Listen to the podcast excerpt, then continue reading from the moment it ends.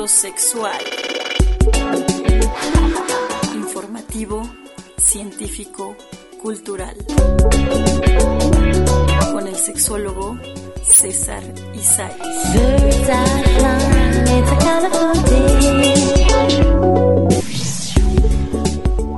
Hola, ¿qué tal? Buenas noches. Bienvenidos a Filosexual para Perimetral Radio, periodismo para usarse.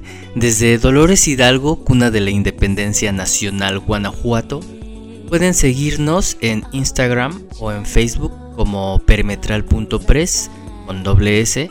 Tenemos un correo electrónico perimetral.press igual con doble S arroba gmail.com y un número telefónico al 33 19 42 71 35 en Guadalajara o allá en Guadalajara. Pueden escucharnos eh, también a través de nuestros podcasts en las plataformas Himalaya Podcast, en Spotify y en Amazon Music como Filosexual.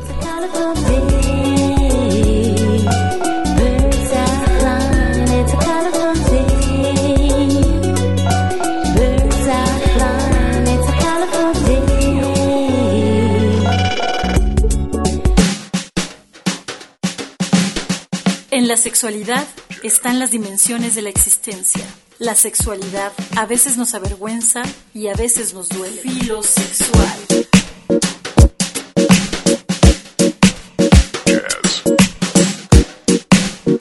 Según la Real Academia de la Lengua Española, RAE, se entiende a veces por lenguaje inclusivo aquel en el que las referencias expresas a las mujeres se llevan a cabo únicamente a través de palabras de género femenino, como sucede en los grupos nominales, coordinados con sustantivos de uno y otro género. Desde este punto de vista sería inclusiva la expresión los españoles y las españolas y no lo sería en cambio la expresión los españoles, aun cuando el contexto dejara suficientemente claro que abarca también la referencia a las mujeres españolas.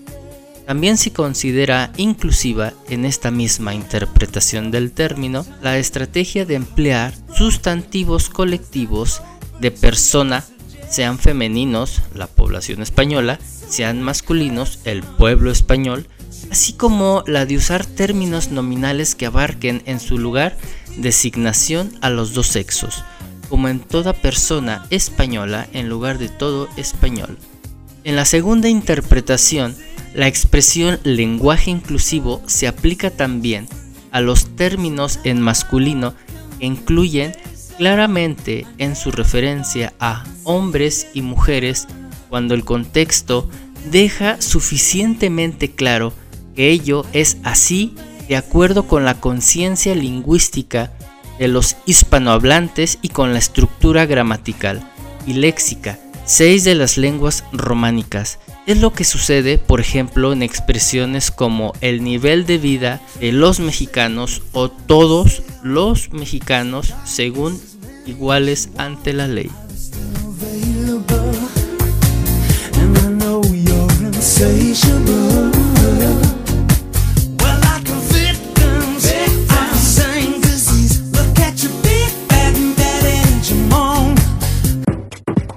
Si hablamos del deseo filosexual, amando nuestra sexualidad.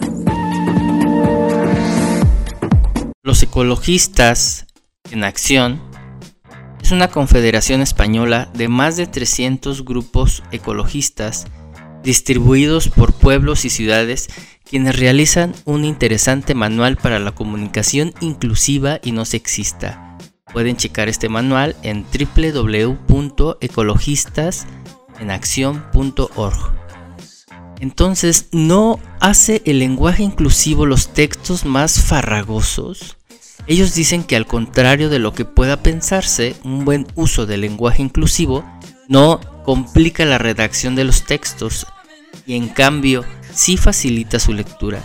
Escribir de manera no sexista no implica tener que estar hablando en femenino y masculino constantemente, ni tener que recurrir todo el tiempo a barras, alumno, diagonal A, trabajador, diagonal A, o arrobas alumnos, alumnas, compañeros con arroba que pueden complicar la lectura.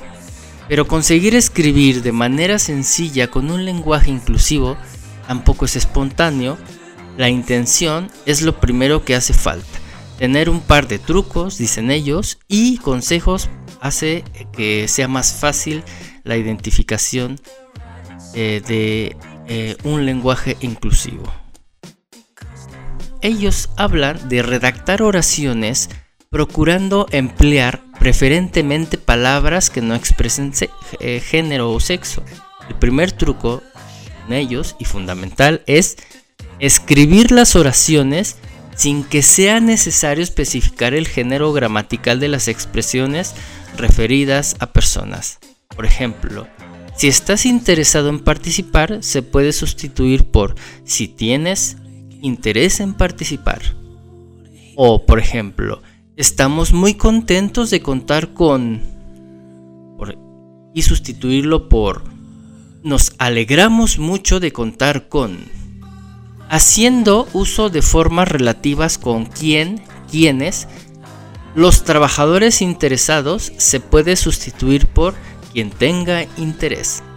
Otro truco es cuando el género gramatical sea necesario, podemos priorizar las formas que favorezcan el lenguaje inclusivo y evitar palabras como trabajadores, usuarios, profesores, hombres, que se supone que incluyen a ambos sexos.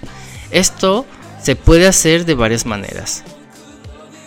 Uno de ellos es uso de genéricos más inclusivos como los sustantivos colectivos y los sustantivos abstractos incluyen tanto a mujeres como a hombres para así evitar el masculino genérico, por ejemplo. La alimentación de nuestros, nuestras pequeños, pequeñas se puede sustituir por la alimentación de la población infantil. Otro truco es, hablando de barras y arrobas, aunque el objetivo de estos recursos es muy interesante, ellos creen que su utilización dificulta un poco la lectura de los textos. A veces los emborrona. Por eso eh, les parece mejor intentar evitarlos y utilizar solo en aquellos momentos en los que eh, no haya otra alternativa. O en todo caso, si se utiliza la arroba en un texto, tendría que utilizarse en todo momento. La falta de concordancia, por ejemplo, las arroba, los trabajadores interesados arroba y ya en trabajadores se anula, no facilita la lectura. También es importante cuidar la concordancia. En ocasiones se puede combinar recursos como formas sin género gramatical o más genéricos inclusivos, más dobles formas, pero la combinación de otros recursos no queda tan bien como masculinos genéricos, más barras, más arrobas, porque generan confusión. Por ejemplo, las decisiones tomadas por los o las con arroba miembros sin arroba de la coordinación se publicarán para que todos los trabajadores sin arroba sepamos lo concerniente a los usuarios diagonal as. No, así no. Ellos mencionarían. Las decisiones tomadas por la coordinación se publicarán para que todas y todos sepamos lo concerniente al colectivo con el que trabajamos. Así sería la propuesta.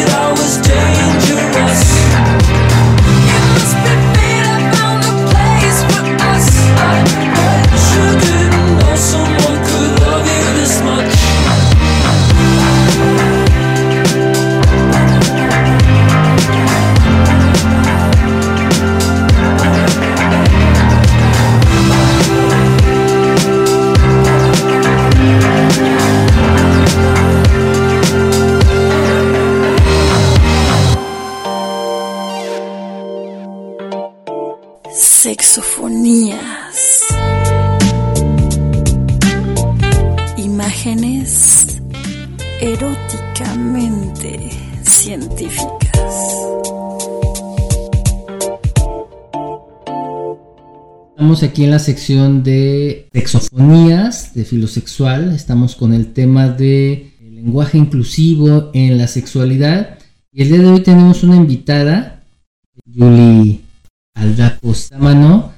Ella es licenciada en letras por la Universidad de Guanajuato. Ella es maestra en educación. Y bueno, el día de hoy nos acompaña y uno de los temas eh, que nos han pedido es precisamente cómo utilizar el lenguaje. Hay todavía controversias en el lenguaje inclusivo a la hora de referirnos a género, hablar de sexualidad, en documentos oficiales, no oficiales. No sé, hay un montón de cosas. Julie, buenas noches, ¿cómo estás?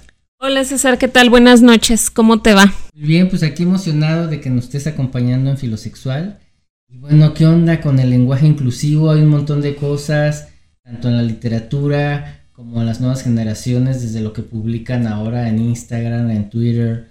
Eh, ¿Qué pasa con las instituciones? ¿Cómo se ha venido modificando esto desde tu perspectiva, desde tu experiencia? Bueno, primero, no hay que perder de vista eh, la definición de lo que es el lenguaje, que tiene un objetivo que es comunicar.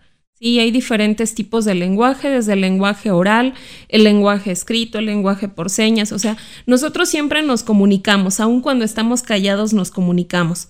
Ahora, eh, oralizar el lenguaje ya cuando nosotros estamos hablando y más en estas cuestiones de, eh, género en cuanto a la inclusión, pues hay que quedar o hay que dejar bien claro desde mi punto de vista que el lenguaje no excluye, ¿sí? El lenguaje como tal eh, no es excluyente. Quienes excluimos somos nosotros, quienes verbalizamos, ¿sí? Cómo nos dirigimos hacia las demás personas. Em, tenemos también una historia, tenemos tradiciones, costumbres, usos, que no podemos decir, bueno, ahora porque nos hemos modernizado, voy a echar eh, a un lado tampoco no es mantenernos en una idea de decir voy a mantenerme con este tipo de lenguaje siempre, sino que hay que evolucionar, pero también hay que aprender a respetar nuestra historia y el, eh, el, lenguaje como tal. Cuando dices que el que nosotros como seres humanos seres humanas no somos los somos los que excluimos sino el lenguaje mismo eso tiene que ver por el significado que le vamos dando a las palabras o cómo vamos utilizando el lenguaje. ¿Con qué tendría que ver cuando dices de que el lenguaje no excluye? Porque el lenguaje es, como un constructo vivo propiamente dicho, o sea, nosotros tenemos que viva el lenguaje, o el lenguaje nosotros, no lo sé, pero en el uso, ¿cómo podemos excluir y cómo podemos, independientemente de cómo hablemos, no excluir? Para empezar, tenemos eh, que tener en cuenta que pertenecemos a una cultura, pertenecemos, pertenecemos a una sociedad entonces, ¿qué es lo que hace esto? Que nosotros nos vayamos adaptando al entorno en el que vivimos. Entonces, cuando hablamos que, o que te digo que el lenguaje no excluye, sino somos nosotros, es a través de los usos y costumbres que nosotros tenemos, porque podemos eh, ver la gran genialidad del lenguaje, ¿no? Que podemos em, utilizarlo como nosotros deseamos, o sea, el lenguaje es totalmente flexible al usuario, entonces nosotros lo vamos a utilizar como nos corresponda. Ahora, Hablando de estos temas del lenguaje inclusivo, gramaticalmente, si nos vamos ahora sí que a la gramática, no es excluyente. Hay géneros, porque también hay que dejar bien claro que en la gramática hay género femenino y género masculino, que no tiene nada que ver con el sexo, eso es algo totalmente diferente. Ahora, ¿cómo lo verbalizamos? Bueno, si nosotros nos encontramos en un grupo de personas cuando eh, donde hay, no sé, 48 mujeres y dos hombres. Entonces, eh, comúnmente nosotros decimos todos los aquí reunidos. Y dicen, pero ¿por qué si hay más mujeres que hombres? Entonces no tendría que ser todas las aquí reunidas. Decimos, bueno, pero no es mi intención ni denigrar a tanto a hombres como a mujeres, porque el lenguaje no es lo que busca. Entonces, si yo quiero ahora sí discriminar, entonces si haré uso del lenguaje, voy a decir todas las aquí reunidas.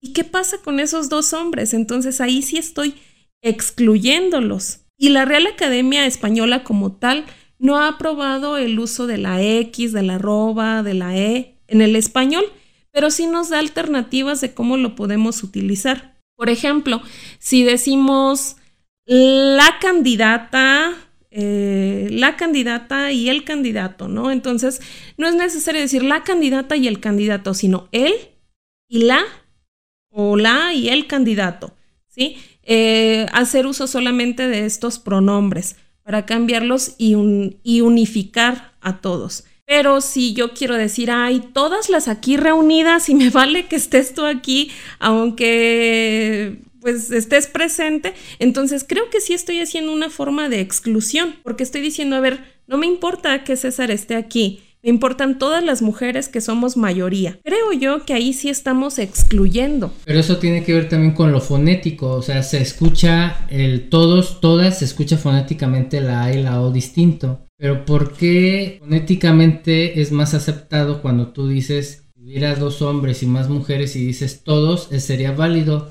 Y fonéticamente se oye en masculino y no en femenino. Porque la gramática tiene solamente esos dos géneros y cuando hablamos de todos, nos referimos a todos los seres humanos aquí reunidos. Entonces, no estamos diferenciando entre el, género, ¿no? Estamos ni el sexo, que ya dijimos que son cosas diferentes. Y en, esta discusión de las personas que no se identifican ni con ser hombres ni con ser mujeres, que no, o que son personas no binarias, o que son personas queer, o que son personas bigénero, o que son personas género fluido. Por ejemplo, allí, ¿qué propuesta pudiera ser del uso? Ni soy ni me siento hombre, ni me siento mujer. Y ahí es donde entonces eres ella. Simplemente en los artículos es donde la gente nos cuatrapeamos. Entonces yo puedo decir yo soy el humane, por decirlo así que se puede escuchar ridículo, pero cuando digo es el humane ya me estoy refiriendo al masculino. Y si digo la humane es femenino. No existe un artículo que sea como el ella, eh, pero en la el, eh, para que diga ella humane. Bueno, pues no, no, no creo que suene ridículo. creo que más bien es algo muy novedoso. Y algo que se propone también es empezar a utilizar el lenguaje pues incluyendo a todos, ¿no? Y no necesariamente hacer estas especificaciones del hombre o la mujer, sino, ¿por qué no decir la ciudadanía en vez de decir el ciudadano o la ciudadana? Ah, la ciudadanía. Hacemos estos sustantivos colectivos, ¿no? Que ya incluyen a, a todos, a todas, a todes en este caso, ¿no? Eh, dentro del, del, proceso de género, de, de, la comunicación desde el género, desde la diversidad de género y desde la diversidad de la sexualidad, te ha recomendado preguntarle a una persona con qué se siente cómodo, cómoda, cómo, el cómo dirigirnos hacia esas personas, no digo hacia esas personas, sino cuando dices que es novedoso, tiene que ver con este usos y costumbres que si ya en el siglo XXI las nuevas generaciones, generación Z, que son mucho más flexibles, que viene la generación alfa, es si lo están usando continuamente, continuamente en redes sociales, Instagram, en Facebook, en Twitter, en otras, en TikTok y en todas las plataformas, va a llegar en algún momento en que esto va esta novedad que tú mencionas puede ser tanto usarla y de tanta costumbre se puede incluir. O sea, esa es la posibilidad que tiene la RAE. Mm, a lo mejor, como, bien lo dices, ¿no? Se, vuelven costumbres. El uso eh, continuo de este lenguaje. Entonces, nosotros nos vamos acostumbrando a nombrar las cosas de cierta manera, como nos hemos acostumbrado también al lenguaje machista, lenguaje feminista, lenguaje que sí es excluyente. Entonces, en este caso, bueno, ¿qué es lo que podemos hacer? Pues nosotros eh, decimos, no te identificas con un género, pero eres un ser humano, ¿no? Entonces es donde empieza otra vez esto. ¿Cómo, cómo te llamo? Si género femenino, género masculino, pues a final de cuentas eres un ser humano y el respeto lo mereces tal cual. Es por eso que, te decía desde el principio, ¿no? Creo que más que el lenguaje son las costumbres que tenemos nosotros, el cómo utilizamos el lenguaje. porque puede ser el lenguaje algo que podemos utilizar a nuestro favor y ser algo maravilloso, o puede ser algo que nos va a perjudicar y nos va a joder, y no solamente en cómo lo pronunciamos, sino en cómo hacemos sentir al otro, porque el lenguaje, además de comunicar, es comprender, es transmitir algo. en el lenguaje se da el emocionar. Claro. Y, en la cuestión de, del lenguaje escrito, es donde la inclusión se puede ser más quisquillosa a la hora de yo tuitear algo para referir, referirme a la comunidad LGBT, para referirme a la comunidad trans, eh, y esa parte del ella, del... porque hay unos que escriben eh, con X, con E o con arroba, ¿no? Y que esto es inválido según la Real Academia Española. ¿Por qué? Porque al modificarlo se tendría que hacer una reconstrucción de toda la gramática. O sea, imagínate para conjugar un verbo con esta nueva forma, ¿no? Sería cambiar totalmente y que no somos 30 hablantes del español, sino que somos muchísimos. Y también la forma en la que se habla el español en diferentes lugares. Por ejemplo, aquí en México. Eh, si nosotros cambiamos el uso eh, de, la, de la E para referirnos a, a todes, todes ¿no? Entonces ahí sería un gran problema gramatical. ¿Y eso en qué perjudica principalmente, además del lenguaje, cuando lo estamos verbalizando, pues también el lenguaje escrito? Y algo que eh, me llama mucho la atención y se me hace muy acertado ante esto eh, que la Real Academia Española pues no ha aceptado todavía el uso de esta de este lenguaje inclusivo con la propuesta que, me comentas, pues nos da también alternativas. Y el Instituto Nacional Electoral eh, tiene de hecho una como una pequeña guía de, de, consulta de cómo podemos utilizar el lenguaje inclusivo. Por ejemplo, en vez de decir em, el interesado o la interesada, bueno, lo que recomienda es que diga quien tenga interés. Entonces ahí ya, pues oye, qué padres, están salvando ya decir, ni digo que es él o digo que es ella, ni que es ella, ¿no? Sino que estamos generalizando y decimos quien tenga interés.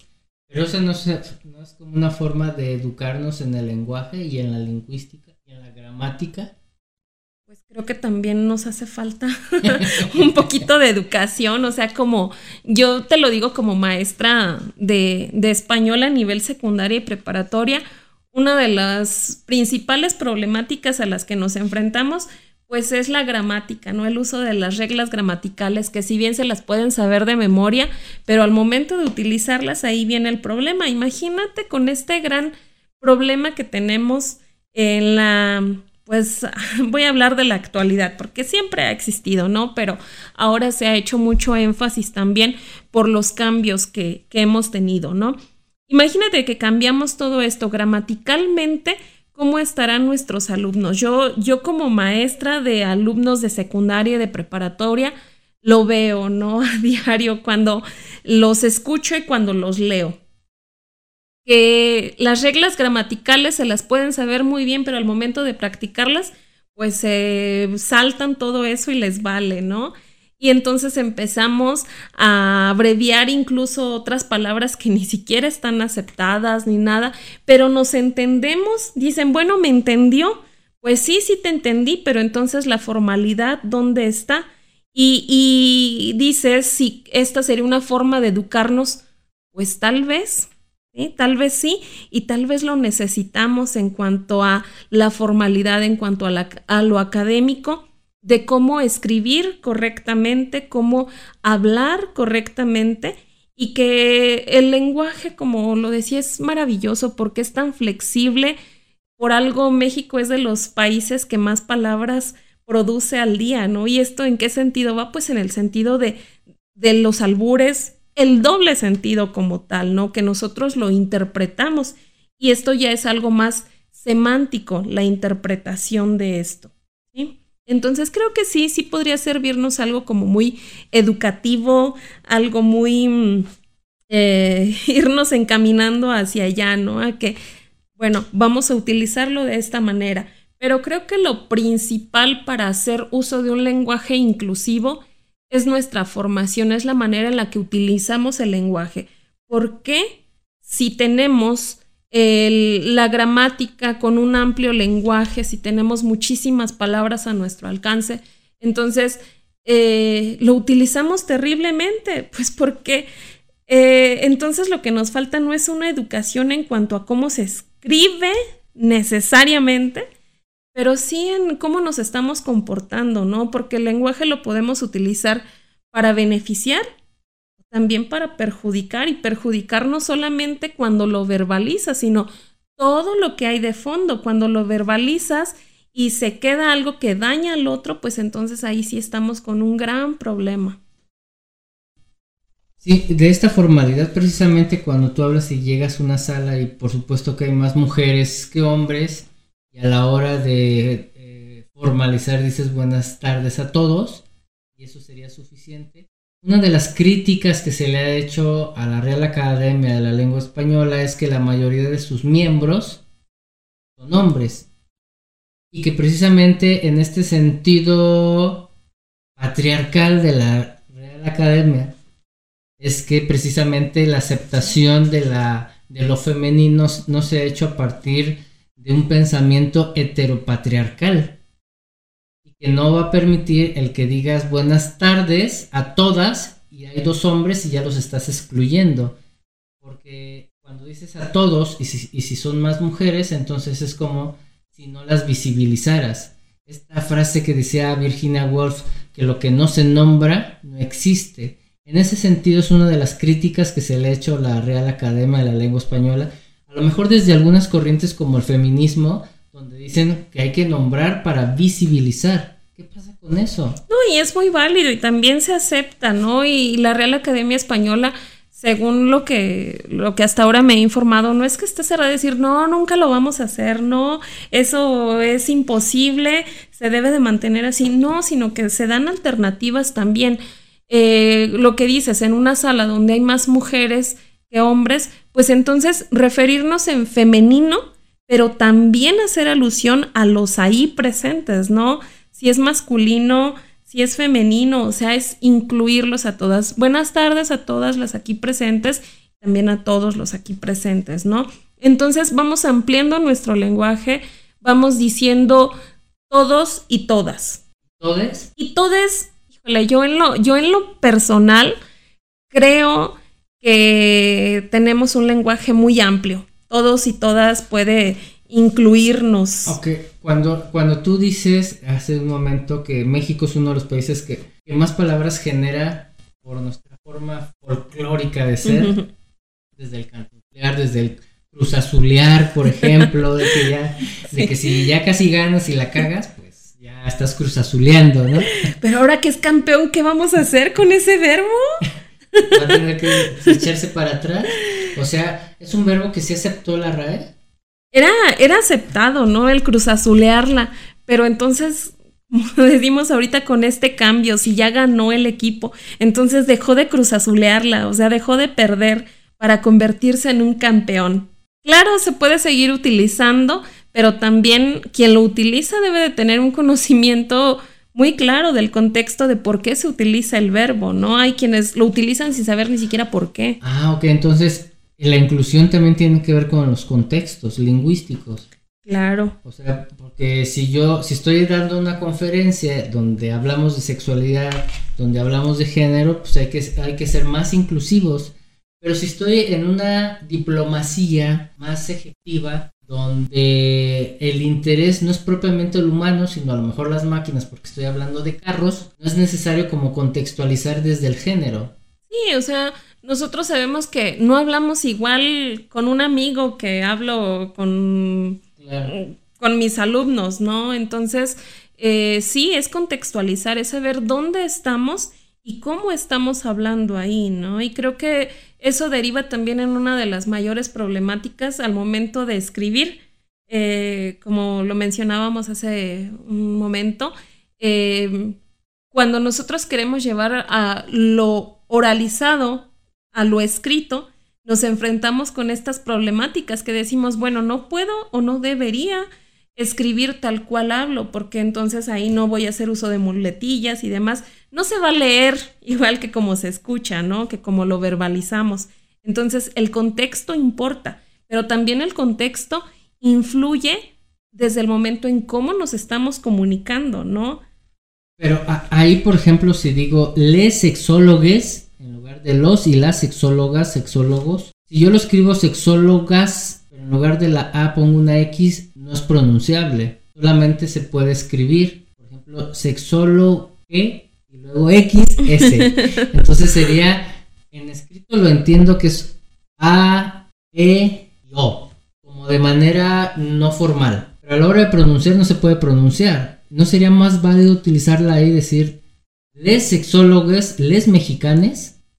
¿Y por qué no utilizar la, la propuesta, no? Que nos dice entonces para evitarnos el los, sexo, los y las sexólogos o sexólogas o sexólogues, decir los, eh, los y las practicantes de la sexología. Oh, ok.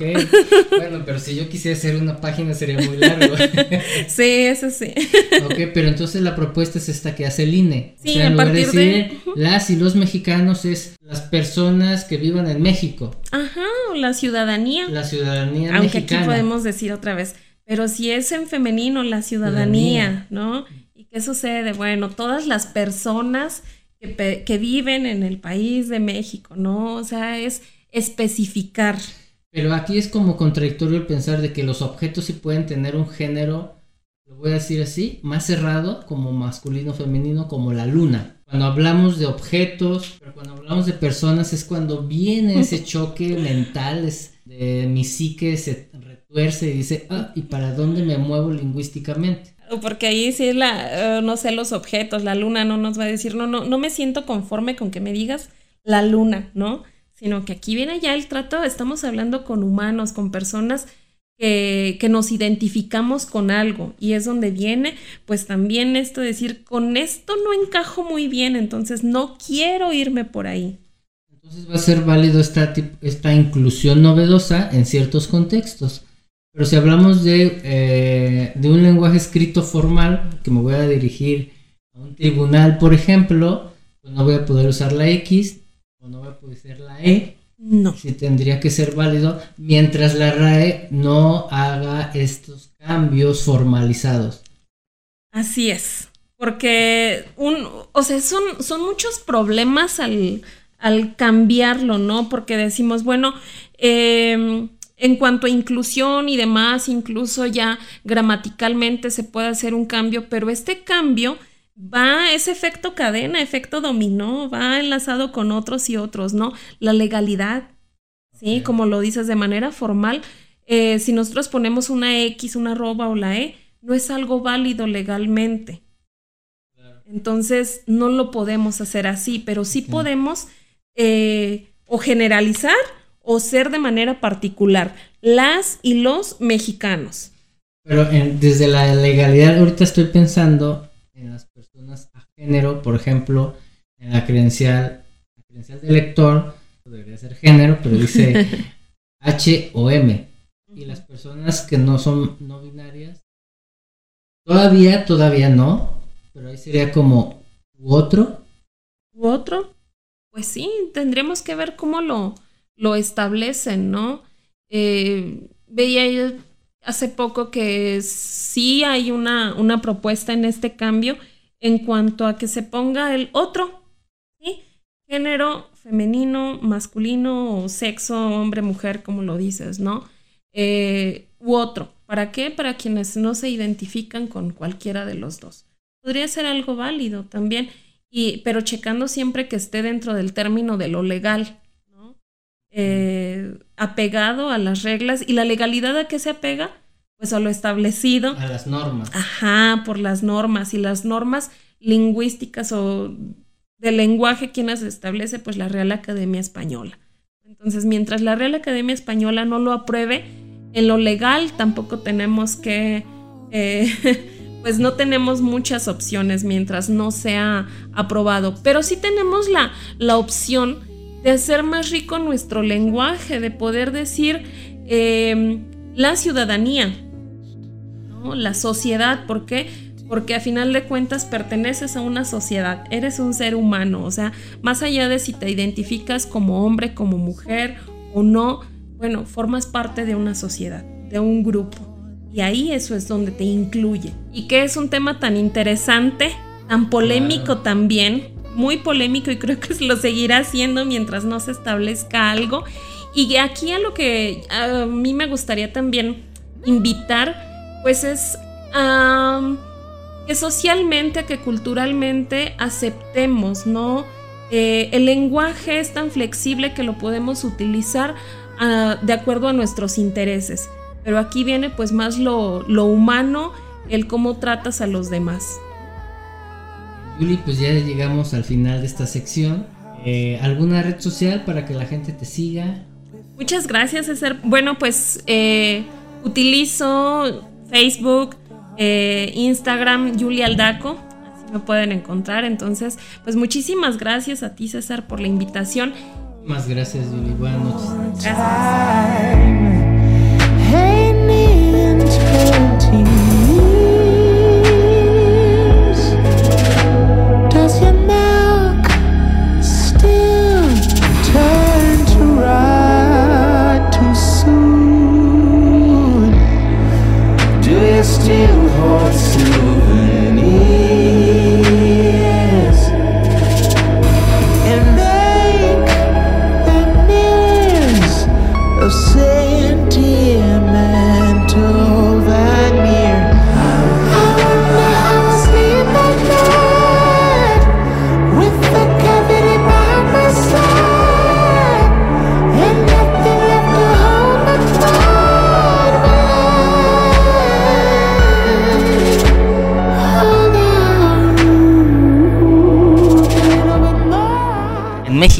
También tenemos propuestas, como nos comentó Julia Aldaco, de cómo las instituciones como el INE eh, hacen propuestas de inclusión. También el DIF de la Ciudad de México presenta una guía muy interesante con la finalidad de proporcionar elementos para utilizar un lenguaje acorde al enfoque de derechos humanos y la perspectiva de género y así evitar la discriminación.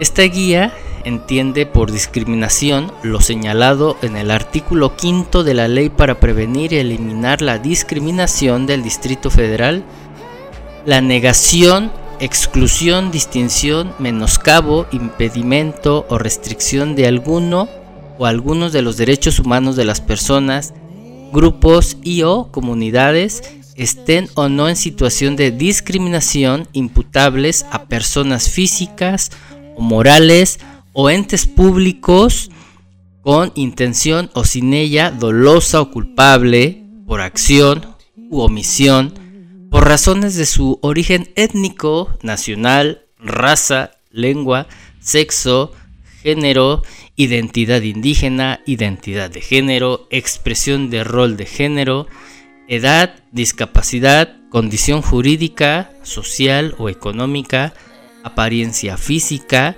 condiciones de salud, características genéticas, embarazo, religión, opiniones políticas, académicas o lósocas, identidad o eliación política, orientación sexual o preferencia sexual, estado civil por su forma de pensar, vestir, actuar, gesticular, por tener tatuajes o perforaciones corporales, por consumir sustancias psicoactivas o cualquier otra que tenga por efecto anular o menoscabar el reconocimiento, goce o ejercicio de los derechos y libertades fundamentales, así como la igualdad de las personas frente al ejercicio de derechos. También será considerada como discriminación la bifobia, homofobia, lesbofobia, transfobia, misoginia, xenofobia, la segregación racial y otras formas eh, conexas de intolerancia, el antisemitismo en cualquiera de sus eh, manifestaciones. Pueden encontrar esta guía muy interesante en la página del DIF de Ciudad de, de, Ciudad de México, es dif.cdmx.gov.mx y tienen cosas muy interesantes, nos da dos barras sobre diversidades humanas, personas, grupos y comunidades en situación de discriminación y nos ponen cuál es la expresión exclusiva, perdón, cuál es la expresión no inclusiva y cuál es la expresión inclusiva. Por ejemplo, expresión no inclusiva dice indígenas, lo correcto sería pueblos y comunidades indígenas. Expresión no inclusiva, minorías étnicas. Expresión inclusiva, personas indígenas. Eh, expresión no inclusiva, dialectos. Expresión inclusiva, lenguas indígenas. Expresión no inclusiva, las minorías sexuales. Expresión inclusiva, las diversidades sexuales. Expresiones e identidades genéricas. Y si hablamos de expresión inclusiva como homosexuales, afeminados, desviados, jotos, putos, volteados, mayates, maricas, marimachas, indefinidos, vestidas, tortilleras, lenchas, pecadores, esas son expresiones no inclusivas. La expresión inclusiva sería la población LGBTTIQ, mujeres lesbianas, hombres gays, personas bisexuales, personas transvestis, personas transexuales, personas transgénero, personas intersexuales. Otra expresión no inclusiva sería enfermos o enfermas de SIDA o enfermos, enfermas de VIH, idosos, personas con SIDA, personas que sufren VIH. Y la expresión inclusiva sería personas que viven con el VIH. Otra expresión no inclusiva viejitos, abuelitos, ancianos o rucos. Eh, lenguaje inclusivo, personas adultas mayores. Y así tiene un montón de eh, eh, propuestas este, esta guía que me parece muy interesante y que nos puede dar como luz a la hora de hablar o a la hora de hacer textos. Por ejemplo, una expresión no, eh, no inclusiva es decir pubertos, adolescentes, chavitos, chicas y chicos. La propuesta de expresión inclusiva sería juventudes, simplemente.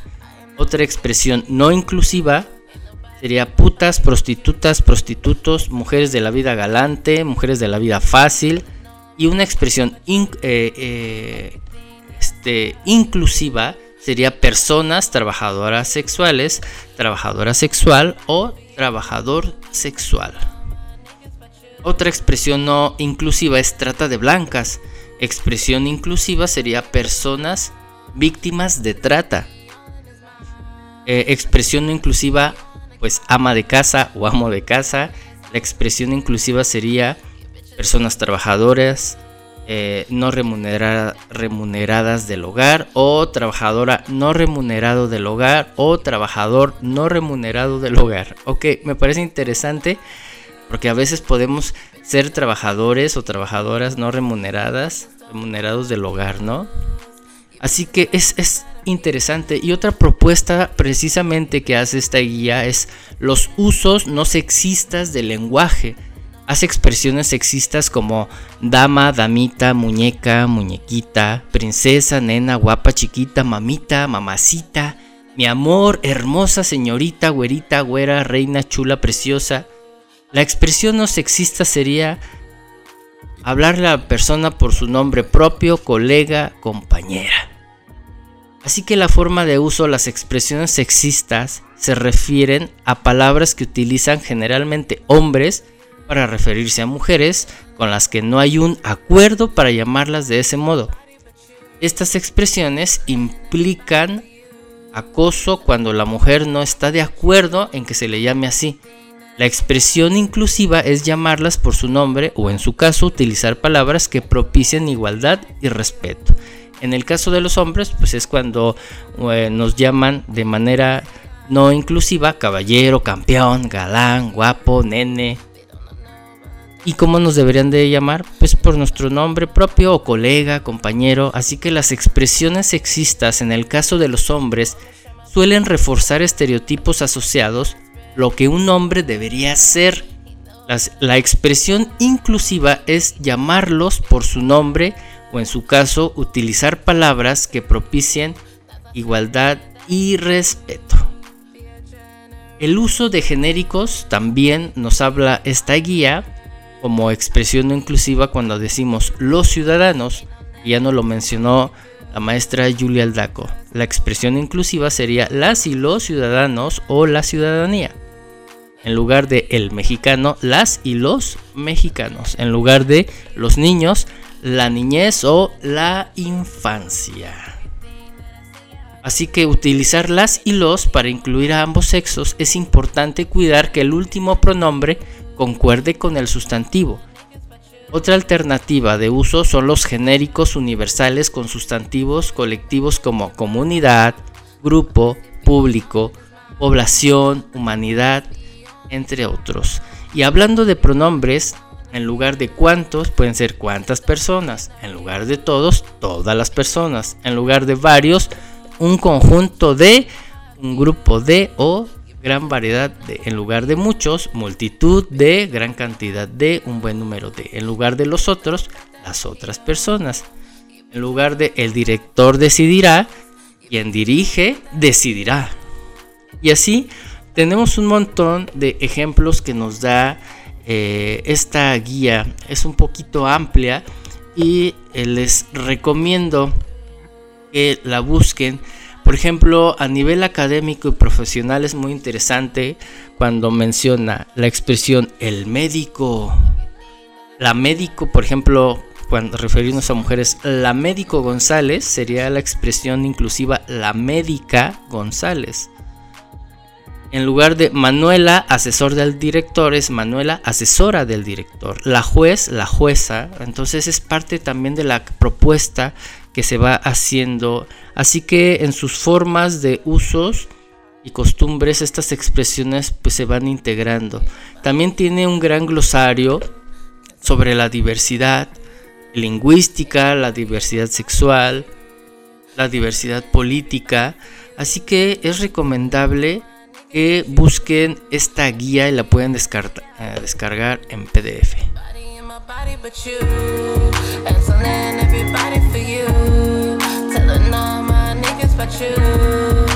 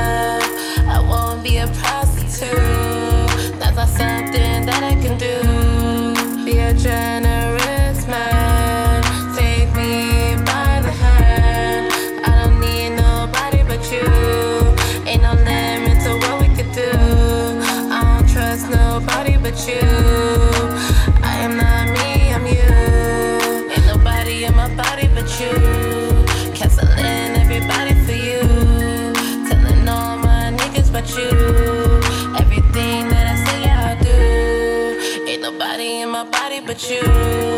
Asking everybody for you. Telling all my niggas but you. Everything that I say I do. You bitches always got my name in your mouth. Like my pussy be on his mouth. Like your ass be on the couch. Like I'm making plays on the field. You bitches don't know you're not real. You bitches don't got that appeal. You bitches don't know how.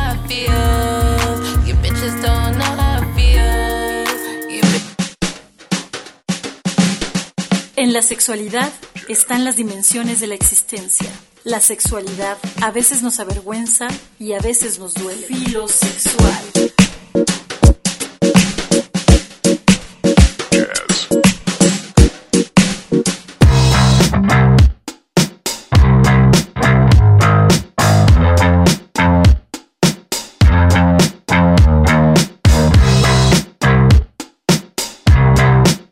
Llegamos al final de Filosexual, bueno, de este programa. Gracias por escuchar el día de hoy, de seguirnos. Esperamos que sea eh, sustanciosa la información que revisamos el día de hoy sobre el lenguaje inclusivo, con también el análisis que hace la maestra Julie Aldaco. Yo soy el sexólogo César Isais. Les recuerdo que pueden escuchar nuestros programas en Himalaya Podcast, en Spotify y en Amazon Music como Filosexual. Y pueden encontrarme a mí en Instagram como arroba sexólogo y. Nos escuchamos pronto. Buenas noches.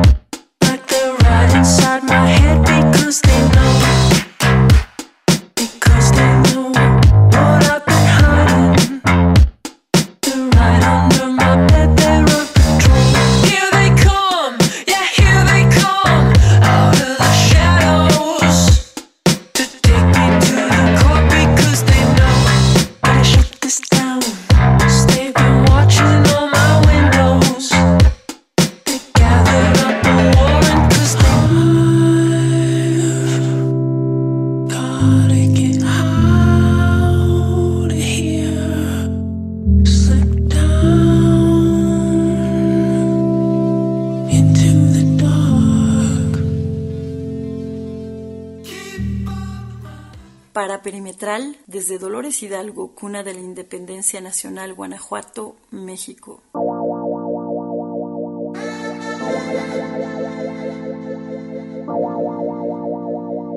Producción de Rocío Salas Arreola. Guión de César Isais. Colaboraciones: Elena González y Dulce Ivón Rodríguez Salazar.